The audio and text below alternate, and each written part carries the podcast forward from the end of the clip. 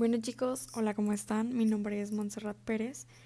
Eh, para empezar, este es mi primer podcast. Podcast les quiero contar principalmente el tema que hablaremos el día de hoy sobre el marketing y el marketing deportivo, asimismo sobre algunos de sus subtemas. Espero que les guste y empecemos.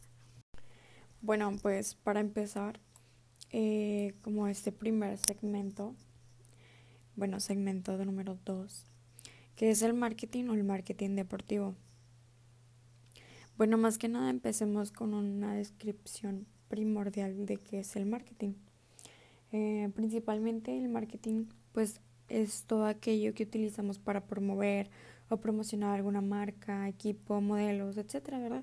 Infinidad de cosas, las cuales podemos tener ventaja de todo eso, ¿verdad? Beneficios, pero también pues desventajas. Dentro de esta área de todo el, del marketing vamos a entrar en desarrollo de las diversas estrategias realizar por las empresas, ¿verdad? Eh, todos los servicios que se crean o fabrican son para obtener beneficios y, satisfacer las necesidades de los consumidores y dar respuestas positivas al mercado.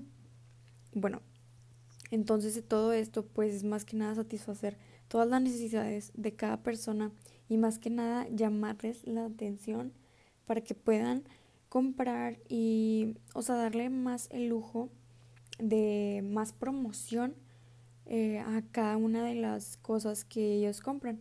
Por ejemplo, pues no sé, cuando vemos alguna marca de algún jamón o, o X, oye, ¿verdad?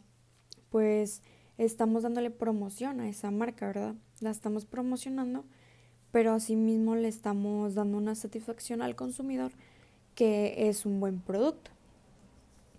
Entonces, nos vamos a otra definición muy importante dentro de este, eh, de este tema, que es el marketing deportivo. Bueno, pues el marketing deportivo trata obviamente de lo mismo, de promover y promocionar alguna marca, pero en este caso sería para promocionar algún deporte, eh, en este caso pues los Juegos Olímpicos, el Super Bowl, eh, cosas así, ¿verdad? En este caso voy a dar como ejemplo, pues eh, aquí en Monterrey, pues el fútbol, ¿verdad? El fútbol es muy, muy dado eh, por los equipos, pues de Rayados y Tigres, ¿verdad? Y hemos visto que hay mucha, mucha publicidad en los estadios, eh, que está llena por las pancartas, porque cada anuncio o a medio tiempo haya un, un anuncio de la leche Lala o X o Y, ¿verdad? En este caso, pues también trata de lo mismo, que pues eh, los estadios están llenos de publicidad, en este caso también de marketing, porque también los equipos los patrocinan, o sea, en este caso pues les dan dinero para que...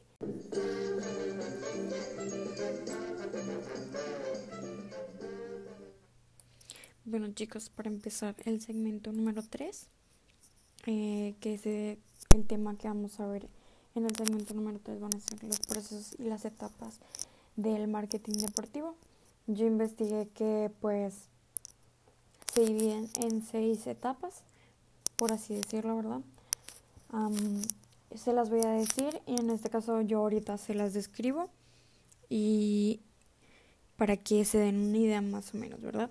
Bueno, empecemos con el concepto del producto, eh, después la segmentación del mercado, el sistema de información del marketing, el análisis del mercado, el consumidor del deporte y el mercado líder del producto. Bueno, empezamos con el concepto del producto. En este caso, pues es un conjunto de características, eh, pues ya sea forma, tamaño, color, marca, imagen, etcétera, ¿verdad? Que el comprador acepta para que algo que va a satisfacer sus necesidades, ¿verdad? A largo plazo.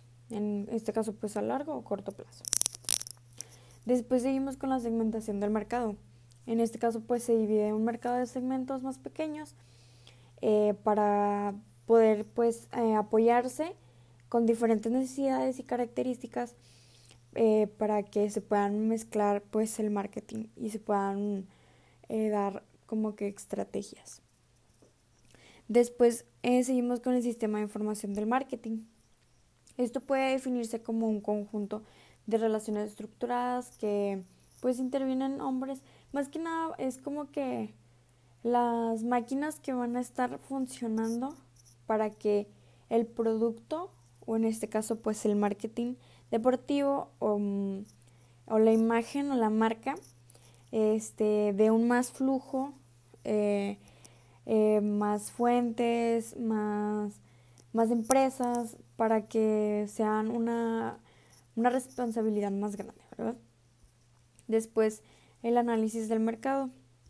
Esta pues es una evaluación que te permite que permite determinar el tamaño de un mercado particular en una industria o marca para identificar pues eh, los factores como el valor del mercado, eh, pues los clientes que van, identificar los hábitos de compra que hacen los clientes,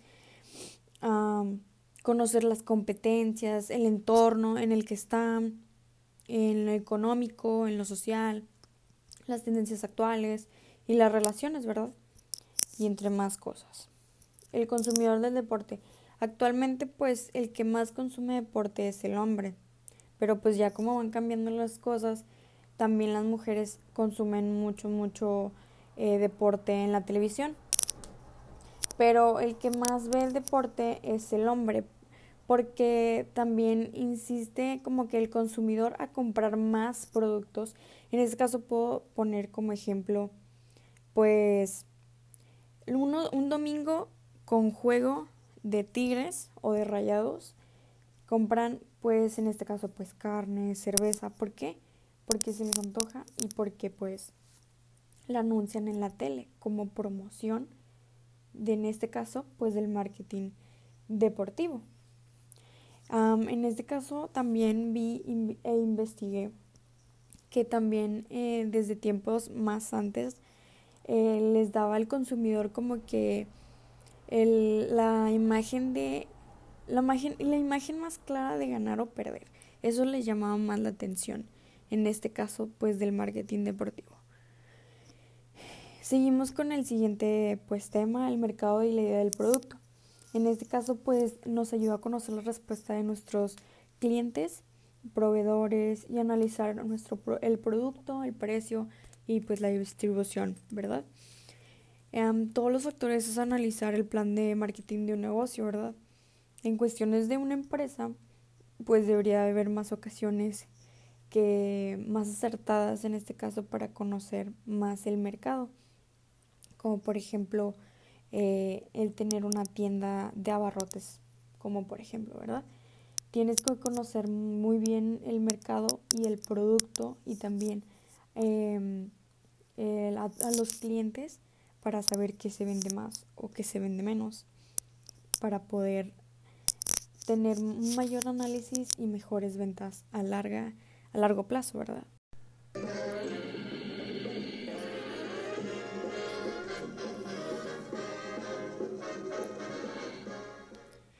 Bueno, empezamos con el segmento número 4 y número 5. Empezamos con las funciones del deporte dentro del marketing deportivo y el segmento número 5, las herramientas del marketing deportivo. Empezamos con las funciones del marketing deportivo en el deporte. Bueno, pues más que nada se utilizan el deporte pues en todas sus formas para ayudar a vender productos o servicios pues proporcionados por una empresa, ¿verdad? Una o más empresas pues el deporte no se limita a, ser profesional, sino que puede incluir, por ejemplo, pues ligas profesionales o deportes universitarios, ¿verdad? Y las herramientas del segmento número 5, las herramientas que se pueden utilizar en el marketing deportivo, algunos ejemplos podrían ser pues las redes sociales como Facebook, Instagram, Twitter, pues más eh, páginas, ¿verdad?